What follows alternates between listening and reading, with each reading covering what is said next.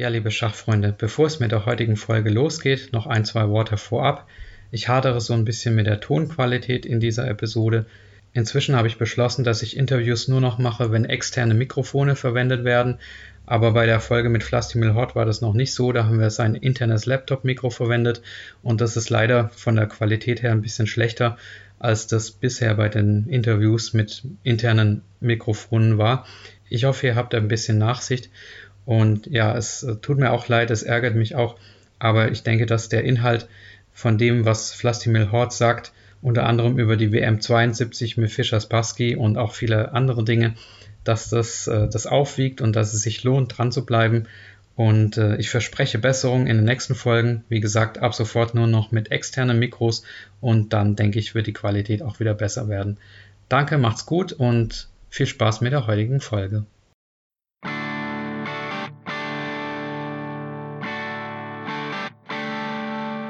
Hallo liebe Schachfreunde, mein Name ist Michael Busse und dies ist Schachgeflüster, der Schachpodcast. Auf meinem Kanal erhaltet ihr die neuesten Informationen aus der Schachwelt. Außerdem unterhalte ich mich mit Gästen aus der Schachszene über ihren Werdegang, wie man sich im Schach verbessern kann und über alles andere, was mit Schach zu tun hat. Viel Spaß mit der heutigen Folge.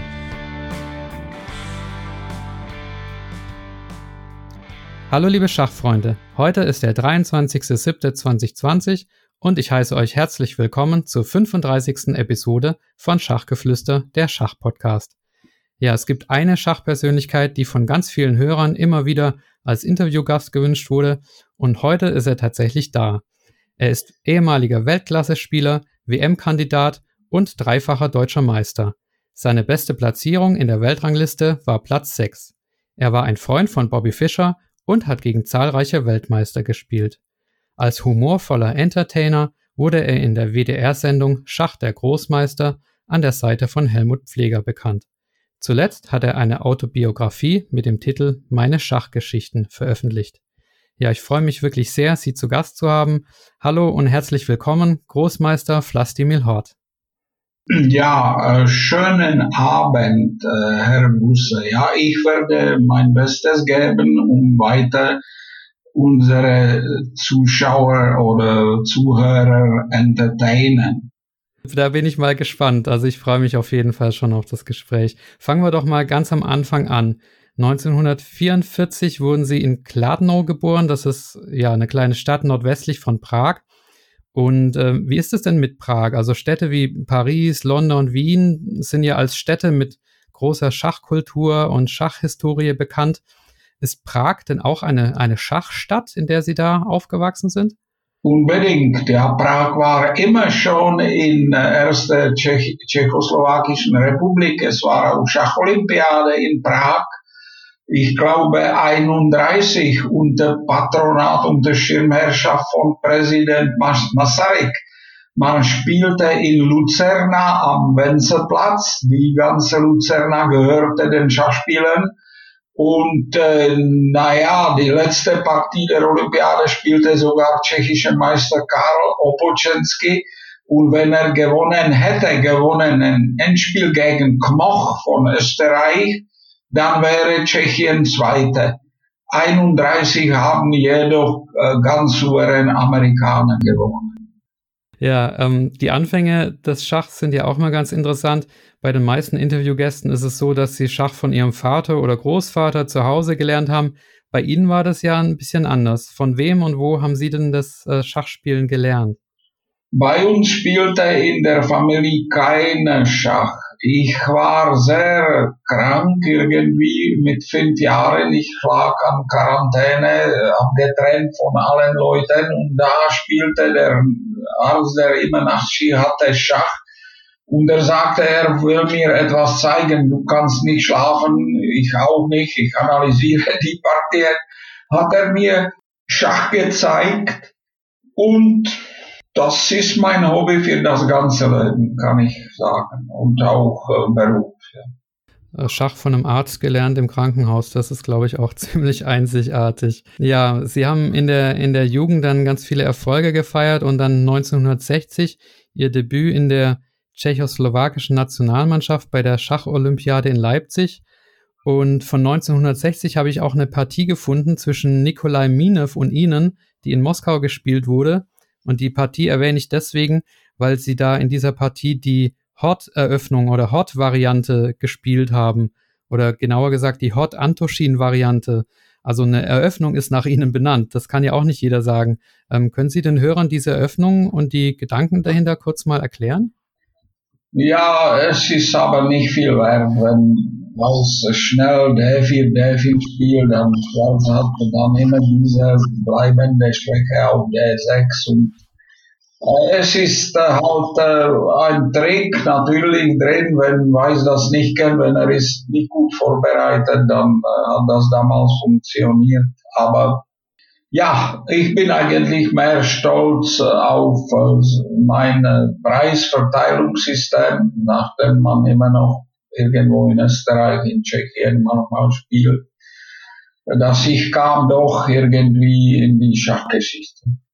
Okay, also die äh, für die Zuhörer, die jetzt da nicht mitgekommen sind, es geht um eine Untervariante in der holländischen Eröffnung, die aber ja mittlerweile seltener anzutreffen ist, weil weil Schwarz äh, eben dann doch äh, leichte Entwicklungsnachteile hat.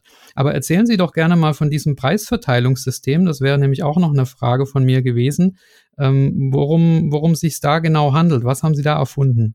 Ja gut, ich äh, wollte immer diese Austritte, das äh, galt besonders den äh, Schweizer Open Turnieren, wo dann äh, man wusste nicht, wenn ein aufhört, äh, dann was passiert dann mit ihrem Buchholz oder wie auch immer, ja. Und ich habe das einfach geteilt. Ich habe die Preise äh, auszahlen lassen, die Hälfte davon um das zu dämpfen und Hälfte normal und Hälfte halt nach der Reihenfolge, Hälfte geteilt und das wird bis heute da und her benutzt in Schweiz und in Österreich und ist auch bekannt als mein System. Ja, also ich, ich muss gestehen, ich habe mir das vorher auf Wikipedia durchgelesen und das war so kompliziert. Ist das eigentlich sehr einfach? Okay. Ja, man muss ein Beispiel, aber da würden wir sehr lange gehen. Ja. Okay, aber es steht auch überall, dass es halt ähm, eben gut ist, weil es diese Einflüsse der, der Feinwertungen so ein bisschen behebt, ne? Also ja, dass, dass man wirklich, ähm, dass es gerechter ist quasi. Ja. Nein, dass da kein krasser Unterschied ist, dann wissen Sie, da das sollte auch die Leute, die dann äh, dazu irgendwie kamen, auch durch schlechte Auslosung oder sowas, dass einfach das dann wirklich äh, milder aus, ja. ausfallen ist. Habe auch dabei an die Schachprofis gedacht. Okay, ja, schön. Ja, es ging dann weiter mit einem Ökonomiestudium, aber da haben sie sich parallel im Schach immer weiter verbessert, wurden dann internationaler Meister und 1965 dann auch Großmeister. Ähm, ich habe in der Vorbereitung ein Interview mit André Schulz zu ihrem 70. Geburtstag gesehen. Da haben sie sich so ein bisschen ja, negativ geäußert über die, die Titelinflation und die Elo-Inflation. Und da haben sie auch angeregt, dass ein zusätzlicher Titel eingeführt wird, nämlich Supergroßmeister. Ähm, ist, es, äh, ist es tatsächlich so, dass der Großmeistertitel aus Ihrer Sicht heute nicht mehr so viel wert ist, wie er früher war oder, oder wie er sein sollte? Ja, natürlich, die Normen sind milder, aber äh, gut, äh, wir mussten äh, wirklich gut spielen äh, in den Turnieren. Heute ist alles äh, Titel, ich weiß nicht, ich kenne mich nicht in Politik von FIDE aus. Sie geben mir auch, Herr Busse, interessante Fragen. Ja, ich konnte natürlich viel mehr erzählen, was ich alles im Schach erlebt habe ich habe mich für Schach entschieden erst im 68 nach sowjetischer Okkupation von Tschechien. Dann habe ich gesagt, jetzt keine Studienansprüche oder sowas mehr. Ich will äh, einfach Schach spielen. Ich kann Sie auch daran hinweisen, dass existiert ein sehr schöner Film von nach Kundera Roman und äh, ja, ich hatte durch Schach eigentlich meine relative Freiheit, weil die Einladungen, die ich bekam in dieser Zeit, die kamen immer auf meinen Namen Und so konnte das mir keine Parteifunktionär einfach stellen, was in anderen Fällen der Fall wäre, weil die Organisatoren waren sicher dagegen. Also die wollten Hort, dann sollen die auch Hort äh, bekommen. Ja, und man, man muss zur Erklärung für die Zuhörer dann wahrscheinlich noch dazu sagen, dass eben die Ausreise damals aus der Tschechoslowakei ähm, ja nur in kommunistische Staaten erlaubt war und äh, Schachspieler hatten da so ein bisschen äh, Privilegien wahrscheinlich, ne? Ja und nein, ja, es waren drei Gruppenstaaten, also die kommunistische, das war der Warschauer Pakt und der Lager und Sozialismus, das wurde unterstützt und willkommen. Wir bekamen sogar dafür gute Bedingungen und ganze Refundation von Lohn und so weiter. Dann gab es neutrale Staaten, da gehörte damals Schweiz, Österreich und Jugoslawien auch. Und für uns war natürlich am wichtigsten Jugoslawien, weil Schach wurde da sehr geliebt. Es wurden auch ordentliche Preise bezahlt in Dinars. Und ich habe Franz Hölzer gekannt in Felden, und er hat mir das irgendwie sofort getauscht in äh, Schillinge. Und das war für mich immer sehr wichtig. Und deswegen spielte ich in Jugoslawien sehr gerne. Alle spielten sehr gerne. Kanadier, alle, Walter Braun, auch Bobby Fischer war, Jugoslawien war seine Mutter praktisch, ja, und äh, ja, aber sie haben erwähnt, dass ich war sein Freund äh, am Anfang, das stimmt nicht überall. Wir waren nur sehr gute Bekannten und äh, irgendwie er hat äh, mir ge mich geduldet, weil äh, er hat festgestellt, dass ich von ihm nichts will wie alle anderen.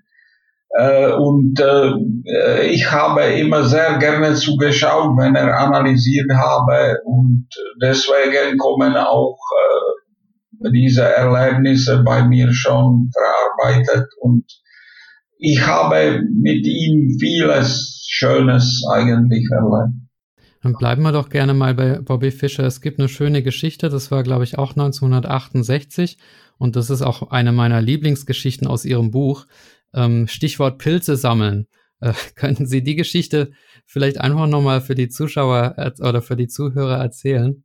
Ja, obwohl ich habe das schon so oft äh, erzählt, aber ja gut, dann äh, ich bin ein leidenschaftlicher Pilzsammler. Wir mussten nach dem Krieg die Pilze sammeln in Tschechien, damit wir überhaupt zu messen haben. Wir hatten keinen Marshallplan wie Deutschland damals und so weiter. Wir hatten Pech, weil wir waren 200 Kilometer mehr. Da sind wir halt zum sozialistischen Lager gefallen. Gut, und ich konnte dann bis heute, ich sammle leidenschaftlich hier im Eitor, habe ich meine Plätze, wo ich viele Sorten sammle. Ich bin auch ein ganz guter Koch, aber Bob äh, Fischer, ich sammelte die auch da in Kunevce, wo er wohnte wo ich wohnte. Das war nur über die Straße und die haben gewachsen da wie verrückt. Nur ich aß die zu oft und da kommt der Bobby und sagt, was will, do you go? Und dann habe ich gesagt, ja, I go for mushroom. Wo, do you join me? Ja, dann er musste sich die Schuhe nehmen. Ich habe kontrolliert alle, ob er hat das. Ich habe ihn natürlich verheimlicht dabei dass da auch eine Sau mit kleinen äh, Nachwuchs auch äh, möglich ist zu treffen, dann habe ich nur gebeten, bitte nun nicht das noch, weil ich sah sofort, dass er war äh, total in einer anderen Welt für ihn, in einem Wald als Amerikaner. Und dann zu meinem Erschrecken, er sammelte immer nur die giftigste, aber die waren sehr schöne Farben dran. Und er hat sich sehr gefreut, dann, oh, oh, dann kamen wir nach Hause, dann habe ich ihm alles jetzt Kontrolle, Bobby, und ich habe ihm fast alles rausgeschmissen, weil die waren alle da vertreten. Ich habe ihm auch gesagt, ja, hör mal, Bobby, you would not win this tournament, wenn du isst davon ein paar Grams, dann hättest du Glück, wenn die dir dann noch äh, rechtzeitig den Magen auspumpen würden. Also erster Platz könntest du dann vielleicht vergessen. Und äh, er sagte, ja, er war plötzlich ganz rot und dann äh, irgendwie, wie ich sagte dem Koch, wissen Sie, bereiten Sie diese schöne, meine, es waren wirklich Steinpilze, für Bobby hier und äh, ich äh, esse heute etwas anderes, Palatschinken oder so habe ich bestellt, weil ich habe davon zu viel gegessen. Und der Bobby war ganz, er verdächtigte mich und sagte, ja, no, Rusty, you eat them first. Also, als Erste musst du das essen als Vorkoster. Da habe ich wirklich für ihn als Vorkoster funktioniert. Ja. Das ist schon eine Geschichte. Aber ich habe mit ihm sehr viele Geschichten. Ja, also Vorkoster von Bobby Fischer, das ist doch auch ein, ein schöner Titel. Ja, bleiben wir doch ähm, bei Bobby Fischer. Der hat auch zwei Jahre später eine Rolle gespielt. Und zwar gab es 1970 diesen ganz berühmten Wettkampf UdSSR gegen den Rest der Welt. Und ähm, ja, wenn man die Namen da liest, der, die, der Spieler, die da damals teilgenommen haben, das ist ja wirklich zum Zungeschnalzen. Also erinnern Sie sich noch dran, wer da alles äh, mitgespielt hat für die UdSSR und für die Weltauswahl? Na, natürlich, das war für mich ein Erlebnis und mit dieser ganze Generation mit Keres und Schiffkoch und Ligorik und Fischer Larsen war ausgezeichnet, auch in dieser Zeit Spassky. War da natürlich Benjamin, danach folgte sofort Fischer, weil er ist irgendwie neun Monate jünger als ich, er gehörte zu meiner Generation, wir waren schon da vertreten und äh, der Wettkampf äh, war sehr interessant. Die Russen die Sowjets kamen als große Favoriten und die haben nur gewonnen, 20,5 zu 19 und das wird bei mir immer bleiben, diese irgendwie letzte Partie, die Olafsson gegen Smyslov aufgegeben hat, das war der entscheidende Punkt. Und ich glaube, Friedrich Olafsson leidet auch noch bis heute. Aber wir haben uns tapfer geschlagen und ich äh, hatte Glück, Bobby hat sich angesetzt, da war ein Streit, ich erinnere mich daran, sehr, dass wie heute, das war der äh, Neidorf mit Reschewski haben sich gestritten um Platz, um vierten Platz und Bobby hat davon schon genug, diese Geschrei dann, now, now, Blasti, you will be on fourth place. Und die haben das dann auch akzeptiert.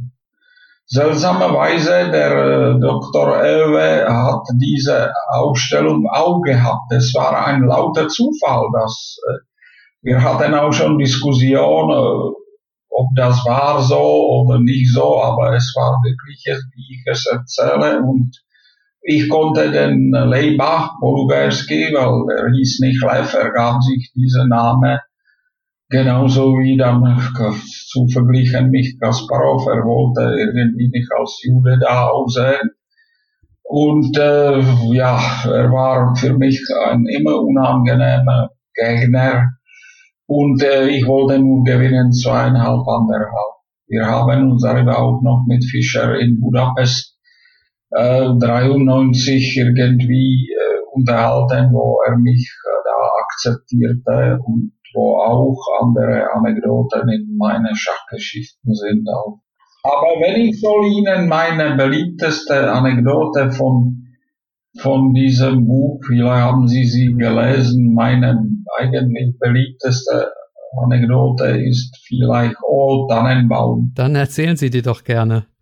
Ja, das schnell. Ich erzähle die. Ich war eingeladen nach Hastings und unser Staatsappartement äh, gab mir keine Devise, kein Pfennig hatte ich und ich äh, konnte auch etwas nicht schwarz mitnehmen, weil es wurde von Zoll sehr äh, daran geahnt. Also ich äh, hatte nur ein Sandwich, ich weiß nicht, ob Sie den Film Paddington gesehen, der ging so ein Bergen auch nach London.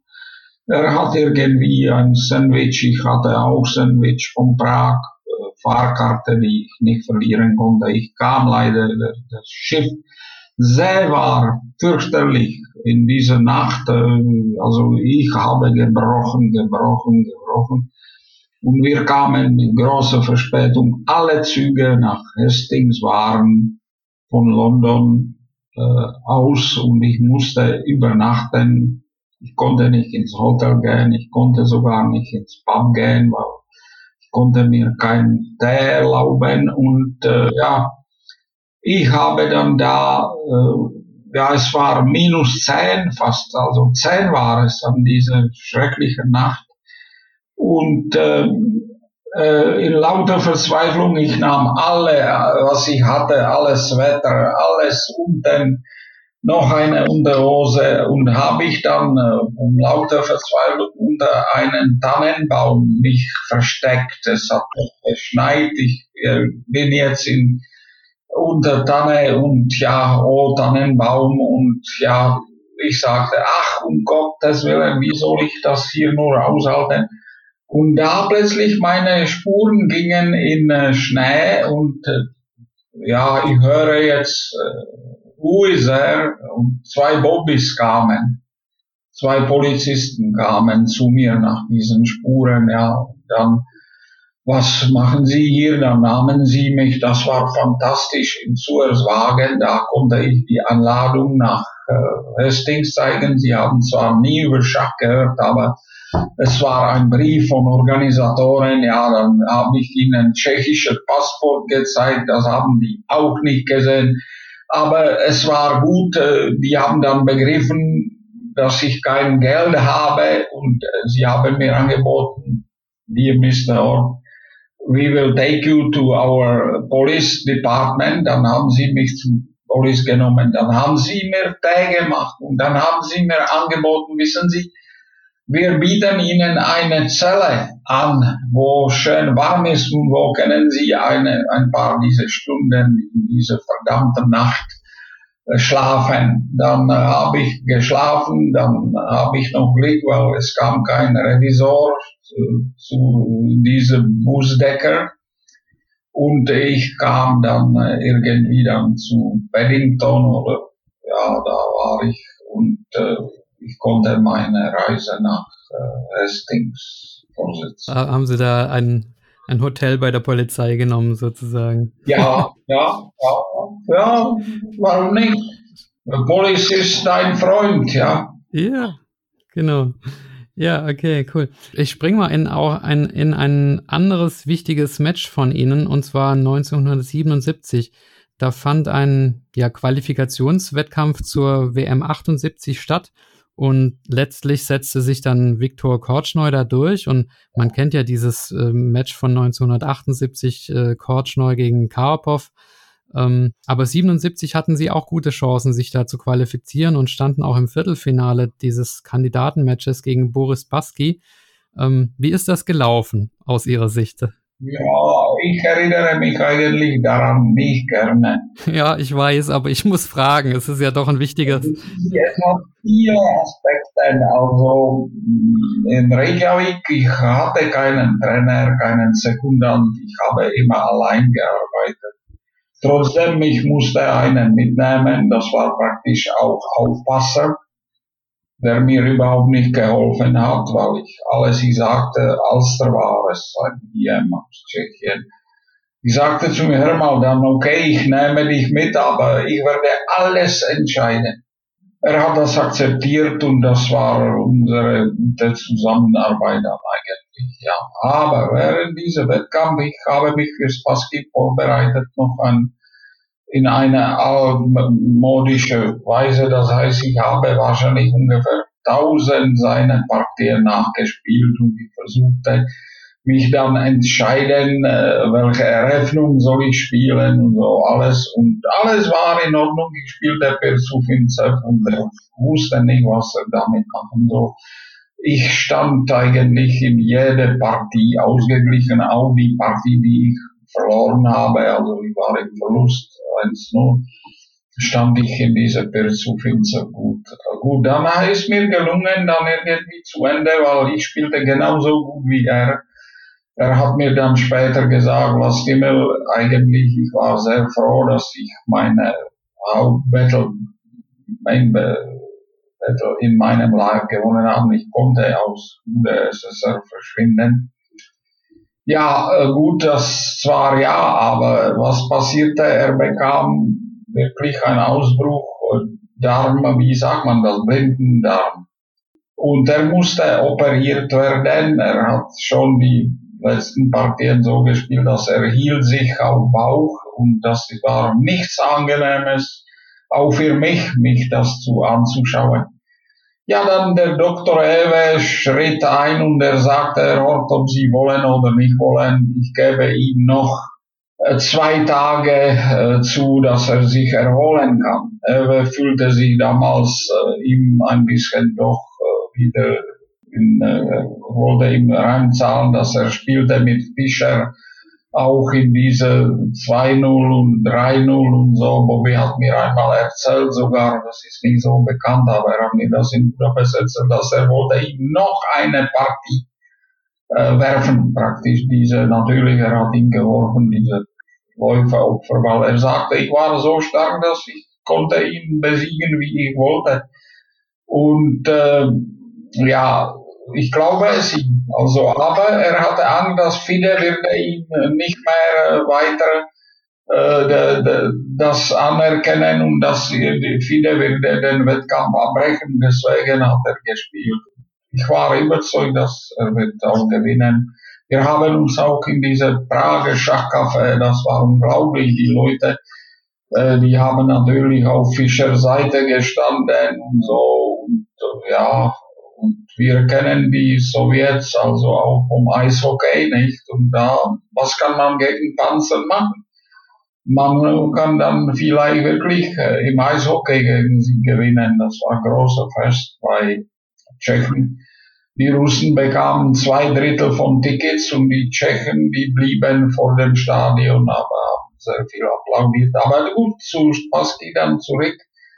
Ja, dann äh, gab ich, äh, sagte ich, Herr Dr. Ewe, wenn Sie so denken, dann ich fühlte mich wohl, dann ich, äh, ich wollte nicht dieses Bild vor mir immer, wie er sich da war auch noch nicht in Ordnung, brauchte viele Tage nach so einer schweren Operation und dann sagte ich, okay, dann ich gebe ihm noch einen dritten Tag, ja. Und Spassky hat das akzeptiert. Schlimm war es natürlich, dass am dritten Tag bekam ich eine isländische Grippe und ich war wirklich krank und ähm, ja, wie die Partie so blöd verloren haben, ist unglaublich. Ich habe die Zeit vergessen, ich war sehr müde. Während dieser entscheidenden Partie, wo ich gewinnen kann, ich will mir das nicht als Epitaph an mein Grab geben. Ja, ich habe die Zeit vergessen und plötzlich äh, ist mein Blättchen halt gefallen. Aber ich glaube, ich hätte auch keine Chancen gegen Viktor Schreckliche. Er war in dieser Zeit sehr gut und er hat das auch dem Spassky dann später gezeigt. Ja, ich eigentlich, ich bin nicht einverstanden, wie sich Spassky benommen hat. Er wollte trotzdem irgendwie dann noch äh, irgendwie vielleicht einen guten Start haben oder etwas haben. Und äh, meines Erachtens, er sollte einfach den Wettkampf aufgeben.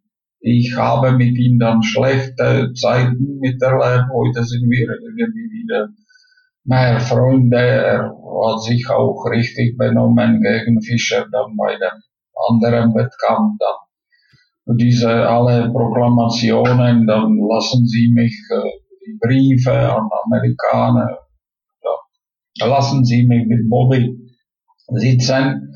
Ich kann vielleicht wirklich mit ihm äh, Schach spielen in Zelle und so weiter, wo Bobby dann verrückt wurde. Das ist schrecklich. Hm. Das tut mir sehr leid, dass er hat dann äh, diese alle Äußerungen gemacht hat, Philippinen und so weiter. Aber das wäre wieder eine ganz andere. ähm, Genau, also für die Zuhörer zur Erklärung nochmal, es stand 7 zu 7 zwischen äh, Vlastimil Hort und Boris Pasky und dann kam diese, diese 15. Partie, wo äh, Vlastimil Hort sich eine Gewinnstellung eigentlich herausgespielt hatte und dann durch Zeitüberschreitung verlor und letztlich ging es dann 7,5 zu 8,5 verloren. Aber ich muss mal nochmal eine Nachfrage stellen. Dieses, Sie hatten dieses berühmte ähm, Läuferopfer von, von Bobby Fischer ähm, gegen äh, Boris Baski in der WM-Partie 72 angesprochen. Ähm, Habe hab ich das richtig verstanden, dass das mit Absicht war, dass es ein Geschenk war? Natürlich, hundertprozentig. Bobby hat mir das gesagt. Er wollte sogar noch Dritte ihm geben, vorgeben, weil er war so stark, dass äh, keiner konnte ihn überhaupt da äh, folgen. Ja, der hat so souverän Palma-Turnier gewonnen, ohne eine Partie zu zu äh, verlieren. Dann seine Resultate 6-0 mit Taimanov, 6-0 mit äh, Larsen, dann hat er erledigt den Petrosian. Petrosian zitterte vor Bobby wie, äh, wie Kaninchen von, von äh, Schlange. Ja, also ja, der Petrosian suchte immer nur unentschieden. Bobby war sehr unzufrieden dass er ihm diese Grinfeldindisch noch mit Weiß als Remy äh, halten kann. Ja. Also er hat immer gesucht, äh, wie kann er das noch irgendwie verbessern, aber er hat auch ein riesiges Score mit allen lebenden Schachspielern. Ich weiß nicht, wer eigentlich in Aktivum blieb. Einige Zeit vielleicht Geller hat er in Havana gewonnen oder so, aber Bobby kam zurück, der Jefin Geller hat gesagt, naja, es ist halt so, äh, wir machen alle Fehler, aber der Bobby am wenigsten. Ja. Er hat unglaublich ausgearbeitet und wo man ihn noch schwach gesehen hat, in Siegen und so. Ja, ich konnte ich da wirklich auch ein Buch über ihn schreiben, aber es sind so viele Schreiber da, dass ich äh, erzähle lieber nur meine Anekdote. Okay, also das ist ja als einer der berühmtesten Fehler der WM-Geschichte im Schach äh, bekannt und dass das jetzt äh, mit Absicht geschehen sein soll, das habe ich wirklich zum ersten Mal gehört. Also da allein dafür hat sich schon gelohnt. Okay. Ähm, wir haben aber noch ein anderes Thema zu besprechen und zwar Schach der Großmeister.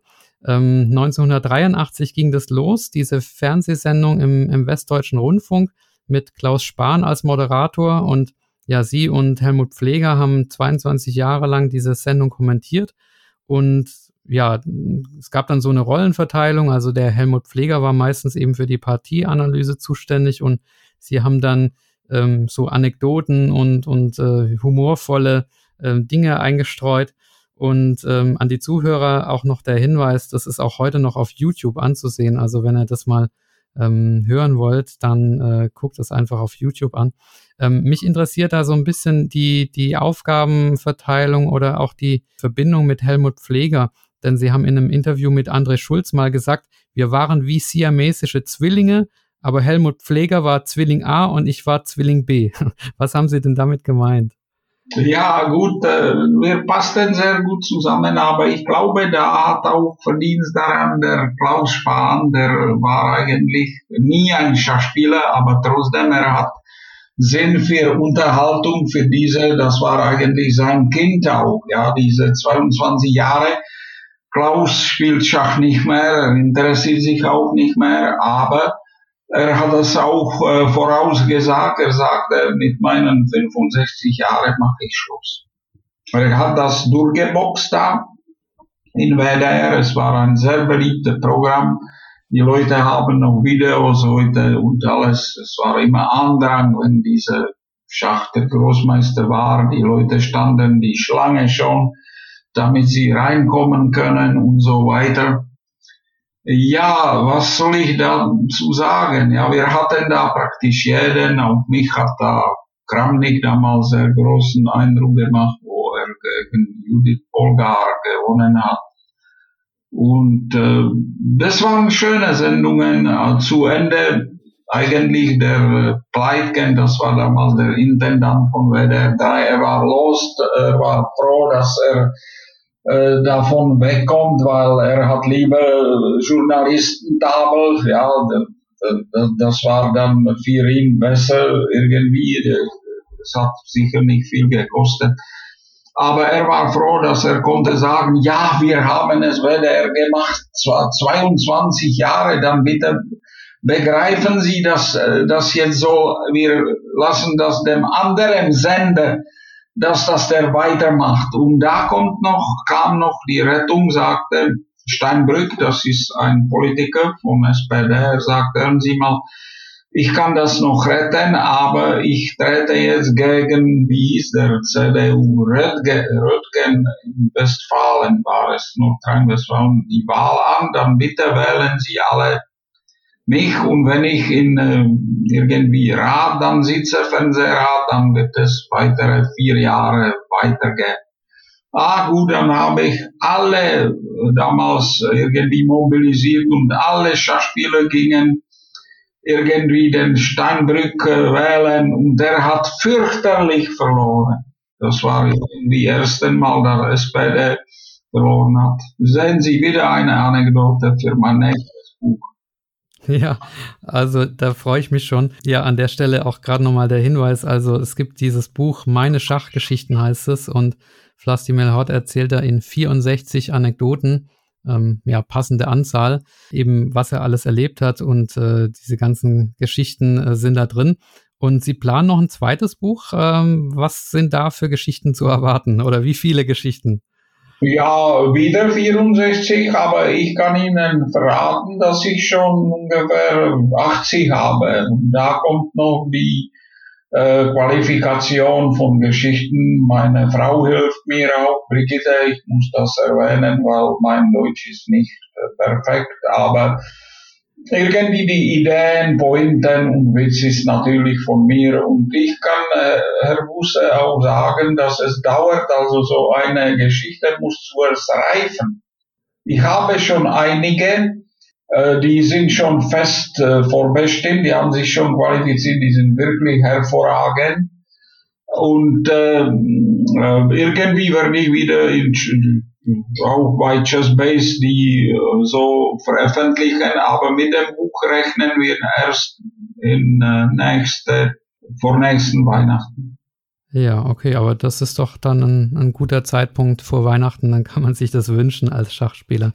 Ich würde gerne noch mal ein bisschen in Ihre Biografie reingehen. Wir sind ja erst äh, Mitte der 80er Jahre momentan. Ja. Und da war es so 1985 nach einem Turnier in Tunis war dann, ja, ich glaube, man kann sagen, so ein Wendepunkt in ihrem Leben, denn sie entschlossen sich da ähm, nach dem Turnier nicht in die Tschechoslowakei zurück, oder war es ja schon Tschechien, ich weiß nicht, zurückzukehren, sondern nach, nach Deutschland zu flüchten. Ähm, eigentlich wollten sie ja schon viel früher flüchten, ne? aber da hat sie noch was, ja, ja. was gehindert.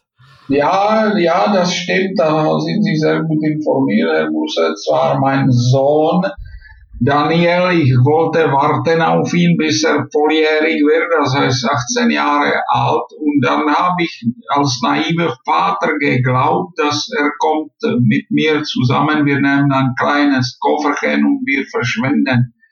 Dieses Warten konnte ich machen, weil ich war bei Pragosport zu Onkel Wilfried Hilger verkauft und äh, es hat mich gekostet ungefähr 60.000 damals DM, weil äh, das musste Hilgert für mich bezahlen.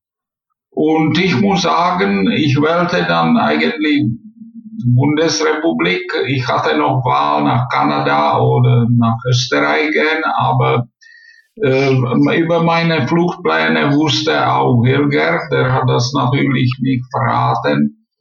Nachdem mir mein äh, Sohn mit fast 18 Jahren Absage erteilt, ja, ich kann das, liebe Vater, Mutter, nicht machen und so, dann habe ich gesagt, auch lieber Daniel, ich kann nicht mehr warten. Bei mir kamen die, äh, sagen wir, schwarze äh, Wolken über diese ganze Geschichte. Ich war schon an der Tapete bei Pragosport, sind verschwunden nämlich meine Materiale da. Und das hat mir verraten meine Verbündeten. Das wusste keiner von Pragosport. Da war ich eine Dame gehabt, für die ich immer legal und besorgte für ihre kranke Mutter. Die habe ich immer eingeführt und so. Sie hat mir gesagt, Herr Hort, Ihre Akten sind verschwunden. Ja, wir hatten immer so, weil Pragosport war so abgehört, aber schlecht abgehört. Da mussten überall die Tür offen bleiben. Ja, das ist auch in meiner Erinnerung. Aber wir hatten auch unsere Abzähle. Wir trafen uns dann an einer Bushaltestelle. Da, okay, wie zwei Verschwörer. Sie sagte mir, ja, wissen Sie, was das bedeutet? Ich sagte, ja, ich weiß, was das bedeutet. Und äh, ja, äh, auch eine schöne Geschichte. Und dann habe ich mir gesagt, naja, dann musst du verschwinden, lass die Bahn. Ja, ich wollte auch mehr Attraktivität für Deutschland haben. Dann habe ich noch ein Interzonen-Turnier in äh, Tunis gespielt, aber man kann sich nicht konzentrieren. Ich wollte von da schon verschwinden, diese Aufpasser, denn da mit mir war, ja gut, er äh, war, äh, er hat sehr gerne Eis gegessen. Dann habe ich mir ihm noch gesagt, Herr mal, ich habe etwas im Hotel äh, vergessen, ist hier ruhig sein Eis und ja und ja und habe ich mich mit ihm verabschiedet. Draußen wartete schon auf mich Taxi und sofort zu dem Flughafen. Nur jetzt kam ein Problem, weil ich hatte wieder tschechische Passport und der Tipp, der da eigentlich war, er wollte immer sehen, wieso fliege ich jetzt wieder nicht äh, nach äh, Tschechien, sondern nach Deutschland. Ich habe versucht, das, aber ich habe das erwartet und ich spielte sehr hoch, Risiko war Bank. Ich lief da in meinem Passport 200 Dollars.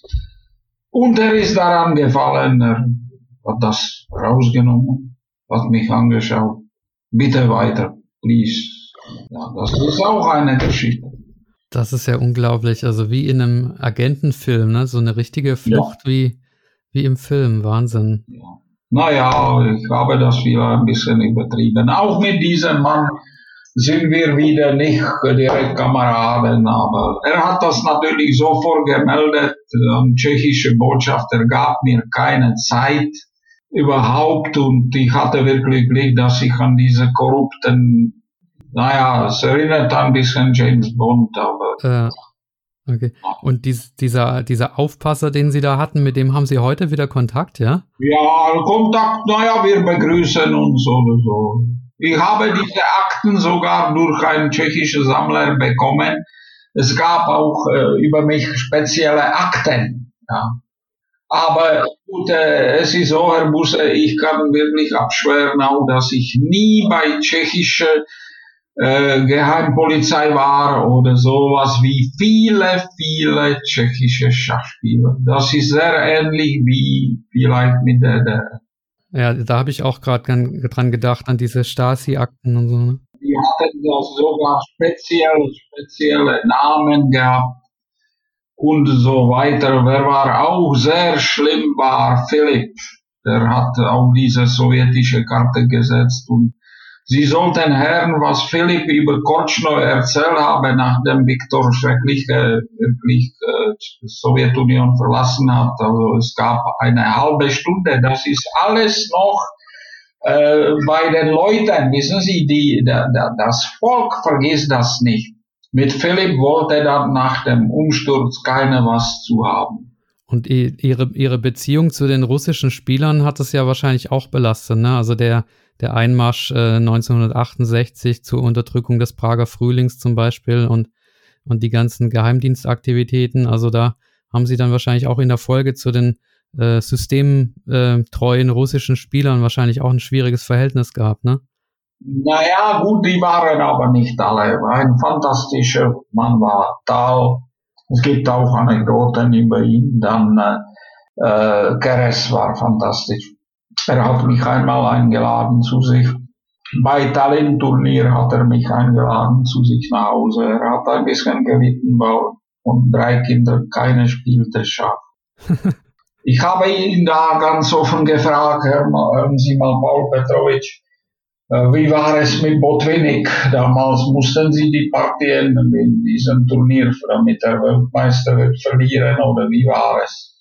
Und seltsamerweise, er wollte mir das nicht sagen. Er goss mir lieber ein Whisky, weil er war ein Whisky-Trinker. Er war auch sehr lange in Tschechien. Er hat Tschechien unglaublich gut gekannt. Er weilte während des Zweiten Weltkriegs mit Aljechin in Tschechien. Und äh, die spielten auch zusammen, manchmal simultan. Es organisierte wieder diese Karl Opoczensky alles für die. Und äh, ja, äh, Keres äh, wartete auf Aljechin. Aljechin blieb in Tschechien, weil er liebte unglaublich Slivovitz. Und so bei jeder simultan sein Preis war wissen Sie, wie viel Liter äh, Slivovitz nahm er für ein Simultan? Keine Ahnung, nee. 11 Liter, das war äh, deutsche Reichsmark, war sehr wenig wert und äh, 11 Liter, aber wissen Sie, wie viel Kilo müssen Sie haben für 11 Liter? Äh, das ist, oder Zwetschgen, wie viel Kilo, das, das ist unglaublich, ja. Äh, für ein äh, Liter müssen Sie 11 Kilogramm Zwetschgen haben. Dann müssen die Schachspieler aus Mähren, wo er sehr gerne spielte, sich immer zusammenlegen und Alechin war so schlau, dass er kam auch wie zu Vorkosten, ob das eine Qualität Slivovitz ist. Das hat natürlich andere Preis im Kriege als das. Über das haben mir noch äh, Bruder von Voltis erzählt und äh, ja, also wieder eine, ja, da, darüber werde ich auch irgendwie schreiben. Er spielte gerne Simultanen in Pilsen auch. Er hat immer Slivovitz gehabt als Bedienung, aber zum Mittagessen, ich habe das sogar von der Presse, hat er einmal bei Pilsen äh, eine ganze Gans gegessen, Slivovitz getrunken, dann schlief er eine Stunde und dann war er bereit für 40 Bretter. Er nahm sogar ein paar Bretter mehr. Aber nach jeder Runde hat er einen Schnaps auch zur Verfügung. Der Tal habe ich noch gekannt, wo er dann nach dem Zerfall von Sowjetunion wie alle anderen plötzlich auf dem Boden stand. Das heißt, wer nichts etwas hatte, der war schlecht daran, weil die Russen bekamen in dieser Zeit vielleicht 60 Dollar Rente oder so. Diese ganze Privilegien von außer Ausreißen waren plötzlich weg da, diese ganze Spiele wie Bagirov und äh, Ney und äh, Klovan und so, die mussten plötzlich äh, schauen, wie sie überhaupt ein kleines Preis machen an diesen offenen Turnieren. Die lebten von Konserven, die schliefen an den Bahnhöfen bei Schachfreunden, nur damit sie das Geld sparen irgendwie überleben können. Gipslis und so alles. Vielleicht sind die auch einige daran gestorben. Hm. Ja, von äh, Russland, von dieser Prägung. Ja, Suetin war plötzlich runter, da hat er sich sogar am Kopf gekratzt. Warum bin ich nicht Chemieingenieur äh, geworden? Ja, weil er vorher. Gut, aber diese Russen, viele haben sehr gutes Geld in der, der Schachverlag verdient. Die Bücher sind da, ich weiß nicht, wie die Reihe hat. 23 Bücher sind da. Okay. Ja, also ein Schach, Schachspieler nicht immer ein Beruf zum Reichwerden und äh Nein, es war nie. Aber heute ist das alles anders. Der Magnus Carlsen beweist uns das ganz klar, sehr geschickt wo sind nun die Zeiten, wo er mit seinem Vater durch diese alle kommunistische Länder gefahren ist als kleiner Junge und äh, die offene Turniere gespielt hatte. Der Vater hat ihn immer begleitet. Und, äh, wir haben in Tschechien einen, der ihn da besiegt und der lebt von dem Ruhm bis heute. Ja, Turner. Äh, spielt eigentlich mit mir in äh, einer tschechischen Mannschaft, weil ich ließ mich von äh, meinem Schachfreund Michalek aus Pilsen überreden. Und jetzt stellen Sie, Sie sich vor, ich bin Extraligaspieler, also für drei, vier Partien habe ich äh, mich da engagiert und wir haben da sehr starke Mannschaft. Wir werden sicher nicht, wir sind auch gestiegen. Wir werden nicht absteigen. Da haben wir zum Beispiel Großmeister Stocek, Neumann, Petter, ja, also und einige Ausländer und ja, wir spielen ganz locker gegen Novibor oder wie alle äh, Ausländer heißen. Wir haben da auch eine Klausel, das können nur drei Ausländer spielen. Also so ist das. Aber in Tschechien werden schon jetzt Schach normal gespielt. Ohne Maske, ohne alles. Ja, warum nicht in Deutschland? Äh, haben Sie dafür Erklärung? Man spielt in Deutschland Basketball, man spielt Fußball, ja, man wird Eishockey spielen, Handball auch, man will ja gut vor leeren Stadion, dann wir brauchen auch dazu keine keine äh, keine Zuschauer zu haben, ja, leere Stadien, okay, aber warum nicht Schach endlich mal, ja? Ich frage das André Schulz, er kann mir das auch nicht erklären.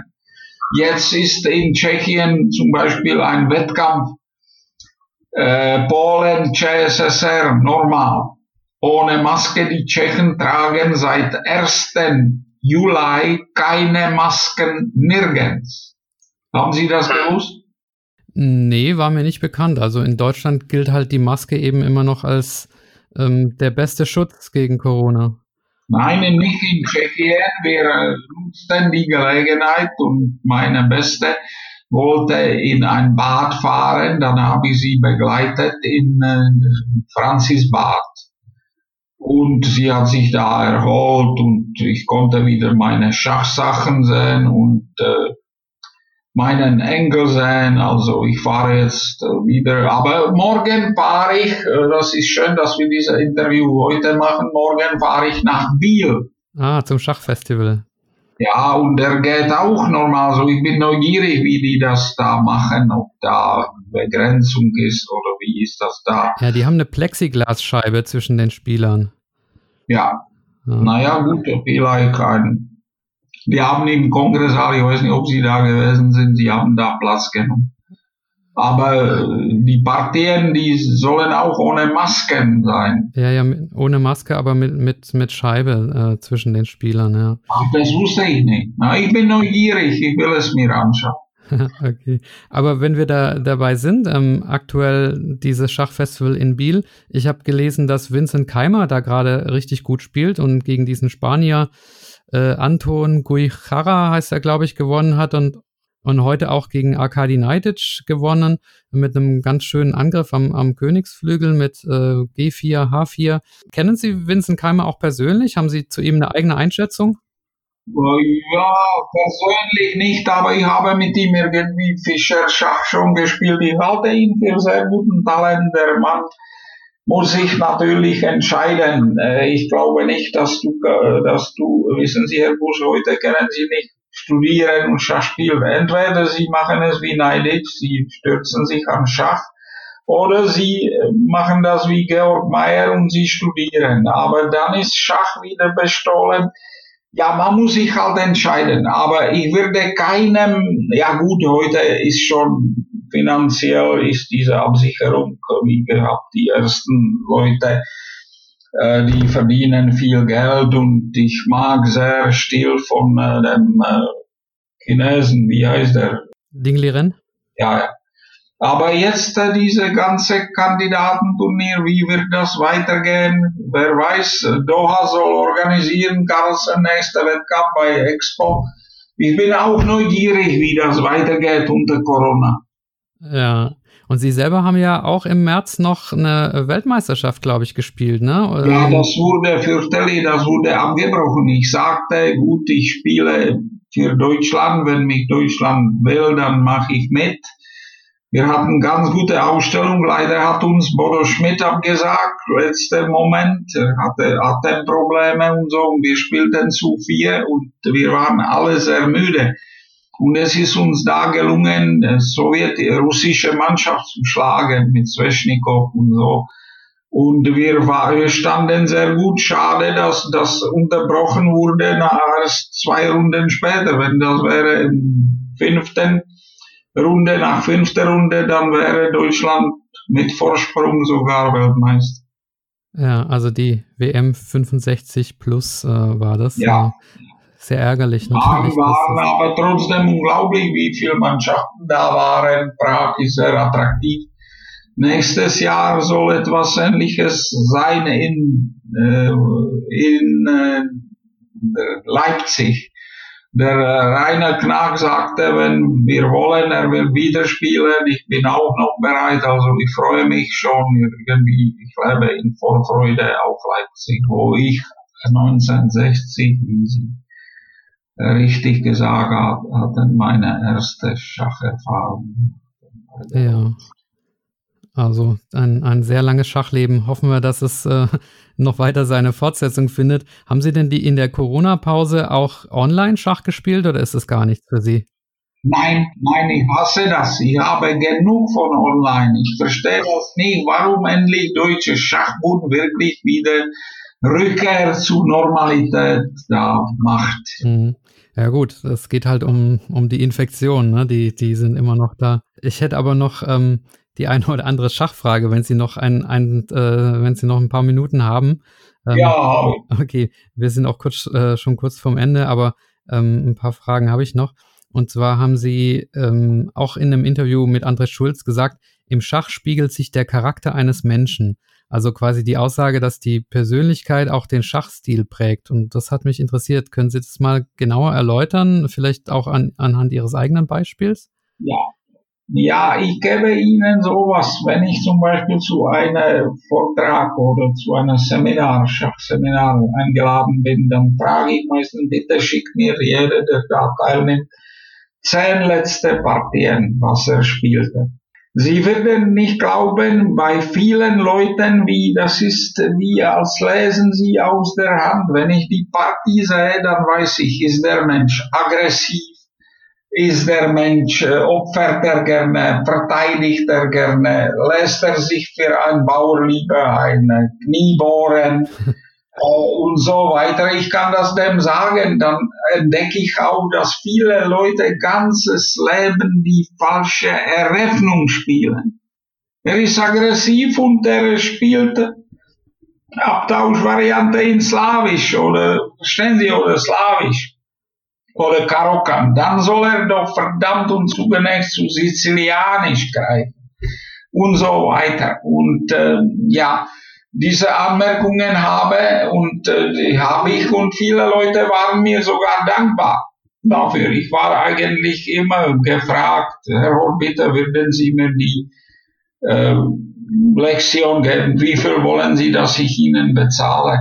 Ja, ich kann leider nicht mit Jugendlichen arbeiten, weil ich habe keine Geduld, aber ich arbeite eigentlich gerne Heute schon nicht mehr. Früher, wo ich noch das Geld brauchte, dann habe ich die, diese gute Schüler genommen und die haben sich immer unter meiner Leitung verbessert, ja. Ich war auch, ich kann auch von vielen schöpfen, ich war auch einige Zeit Sekundant von Timann und von Hübner. Und das äh, hat mir auch eigentlich sehr viel gegeben. Ganz verschiedene Typen. Äh, bei äh, Robert habe ich es eigentlich gemacht, weil es war Wunsch von meinem Arbeitgeber Hilgert Onkel. Wir waren in Meran und da ist diese fürchterliche Sache passiert, dass Robert da angestellt hat in diese abgebrochene Partie, diese Gabe. Und er hatte dann auch keine Lust mehr weiter zu vorsetzen. Mit dem Mann war es auch lustig. Dann musste ich, äh, das gehörte auch zu meinen Pflichten, mit ihm immer nach äh, jedem Tag an eine Flasche Rioja mindestens äh, trinken, ja. Und, äh, also mit Robert Hübner? Mit Robert Hübner äh, tranken wir nichts, er war ein Askete. Ach so, aber mit wem haben Sie die Flasche Wein getrunken? Mit Hilgert oder mit wem? Mit Timmann. Timmann. Ach, mit Timmann. Ich mit war Sekundant von Timmann. Ah, Okay. Und ich brachte ihn auch weiter, eigentlich. Okay. Das wusste ich gar nicht, dass Sie auch da Sekundant waren. Ja, ich habe mit ihm wochenlang verbracht in Vondelpark. Er hat da ein schönes Haus gehabt. Ja, der hat meine Lieblingspartie. Ach nee, das war. Ah, habe ich. Doch, der hat. Der hat äh, verloren gegen Nigel Short in, in meiner Lieblingspartie. Also meine ja, Lieblingspartie. Ja, genau, das ist meine Lieblingspartie aller Zeiten. Aber das hat schon Larsen vorgeführt gegen Jellen äh, im Turnier, wo ich auch mitgespielt habe. Mit Schwarz hat er äh, schon war weiß, aber die, der ging mit Schwarz mit König auf A3. Ah, okay, das muss ich mal anschauen. Ja, machen Sie das. Okay. Ja, cool. Ja, ähm, ich weiß vieles, ja. ja, das merke ich schon. Wie wird man denn besser im Schach, wenn Sie das wissen, ähm, wenn Sie so viel wissen? Das ist doch die wichtigste Frage von vielen Zuhörern auch. Was muss man machen, um besser zu werden? Außer die richtige Eröffnung zu finden. Einfach. Schach und die Züge müssen Sie so machen, wie Sie die Katze streichen. Das heißt immer von Kopf bis zu dem Schwanz. Wenn Sie dagegen verstoßen, in ihrer Schachpartie, dann spielen sie schlecht. Also denken Sie an diese Regel, Katzenregel. Wir haben drei Katzen, alle schwarz-weiß, Schachbrett. Wie man eigentlich sich verbessern kann. Und was heißt das genau, die Katzenregel von Kopf bis zu Schwanz? Was, was, ja, äh, das heißt, die müssen in der Zusammensetzung mit Stellung immer, nicht gegen Stellung, die Züge. Manchmal, wenn ich einen Zug sehe, dann glaube ich, ich sehe nicht richtig. Wie kann das der Mann bringen, ja? Es gibt auch ein, ein zweites Regel, dass manchmal Begabung ist viel mehr als äh, Wissenschaft oder so. Manchmal kann ein begabter äh, Schweineherr besser spielen als äh, König von Saudi-Arabien. Ja, also das hängt natürlich auch mit äh, Talent zusammen, ja. Ja, wer war sehr talentiert ist, ich äh, sage mir der Carlsen auch und so, das hat sich später irgendwie gezeigt, aber wer war auch, wer mich hielt und äh, der spielt auch noch sehr stark heute, ist Lubojevic der konnte sozusagen um die, was ist Schachtalent, ist um die Ecke zu sein. Um die Ecke sind. Okay. Ja, also richtige Öffnung, Talent und die Katzenregel. Das äh, haben wir jetzt mitgenommen. Ja, wie viel Arbeit ist drin? Portisch hat unglaublich viel gearbeitet in seiner besten Zeit, sechseinhalb Stunden pro Tag. Ich halte das für unmöglich. Das ist sehr viel, sehr viel. Und Bobby Fischer hat natürlich auch Autodidakt, Autodidakt. Hat auch unglaublich viel erarbeitet, vertraute keinem was. Ja, also von ohne Fleiß kein Preis heißt das ja. Okay, ja. Ja, Herr Hott, äh, wir sind schon bei einer guten Stunde und ähm, wir haben unglaublich viel ja. Spannendes gehört und auch Neues. Also mit, äh, mit diesem Läuferzug von Bobby Fischer bin ich immer noch verblüfft, äh, dass sie gesagt haben, dass es Absicht war. Und wir haben ganz viele Anekdoten gehört, in, die in einen James Bond-Film passen würden und äh, Namen wie Victor der Schreckliche äh, für Victor Kortsch neu. Also viel Stoff äh, für ganz viel Aufarbeitung und äh, ich glaube, ja, die Hörer werden sich sehr freuen und ich glaube, es ist, es ist Zeit zum Abschluss zu kommen und Danke zu sagen. Erstmal an Ihre Frau für den netten Kontakt und die, die Vorbereitung und natürlich auch an, an Sie, dass Sie uns daran teilhaben lassen an Ihrem ereignisreichen Leben und ja, man sieht, wie das, wie das Schach ihr ganzes Leben geprägt hat und das ist ja auch ähm, irgendwie schön. Da könnte man Ihnen stundenlang zuhören ohne dass es langweilig wird. Und ja, ich glaube, sie haben noch viele Fans, die sie noch aus dem WDR kennen, aus Schach der Großmeister. Und die, ich glaube, denen haben wir jetzt auf jeden Fall eine große Freude gemacht. Ja, beste Gesundheit wünsche ich Ihnen, dass Sie noch weiterhin viel Schach spielen können. Und ja, haben Sie, haben Sie noch was auf dem Herzen? Eigentlich nicht. Ich will mich auch bei Ihnen sehr bedanken und der beiden Zuhörer, die mit mir auch Geduld haben. Ich bedanke mich auch. Schönen Abend. Wunderbar, okay. Vielen Dank, Großmeister Vladimir Hort. Bye. Ja, liebe Zuhörer, ich hoffe, euch hat die heutige Episode gut gefallen. Ich richte mich bei den Inhalten dieses Podcasts gerne auch nach euren Wünschen. Wenn ihr mir dazu oder ganz allgemein ein Feedback geben wollt, dann schreibt einfach an meine E-Mail-Adresse. Sie lautet schachgeflüster mit ue at gmail.com oder nutzt auf YouTube die Kommentarfunktion. Vergesst auch nicht auf YouTube den Kanal zu abonnieren, damit ihr informiert werdet, wenn eine neue Episode hochgeladen wird. Alle Spotify-Hörer haben die Möglichkeit, dem Podcast zu folgen. Falls ihr mich auf Apple Podcast hört, gebt mir bitte eine Bewertung. All das hilft, um den Kanal populärer zu machen. Wer meinen Podcast finanziell unterstützen möchte, kann das ab sofort auch gerne tun und zwar über eine Spende auf www.patreon.com, geschrieben Patreon. Das ist natürlich absolut freiwillig, hilft mir aber, die Qualität dieses Podcasts künftig weiterhin zu verbessern und die Ausgaben, die damit verbunden sind, zu bestreiten. Am besten ist natürlich eine mündliche Weiterempfehlung an Freunde oder Bekannte. Bedanken möchte ich mich sehr herzlich bei allen bisherigen Interviewgästen, die ihre Zeit und Energie eingebracht haben bei meinem Schachverein, nämlich den Schachfreunden Hemstetten, und bei meiner Familie für die Unterstützung. Bis zur nächsten Folge, bleibt gesund und ich wünsche euch allzeit Gutstellung. Viele Grüße, euer Michael.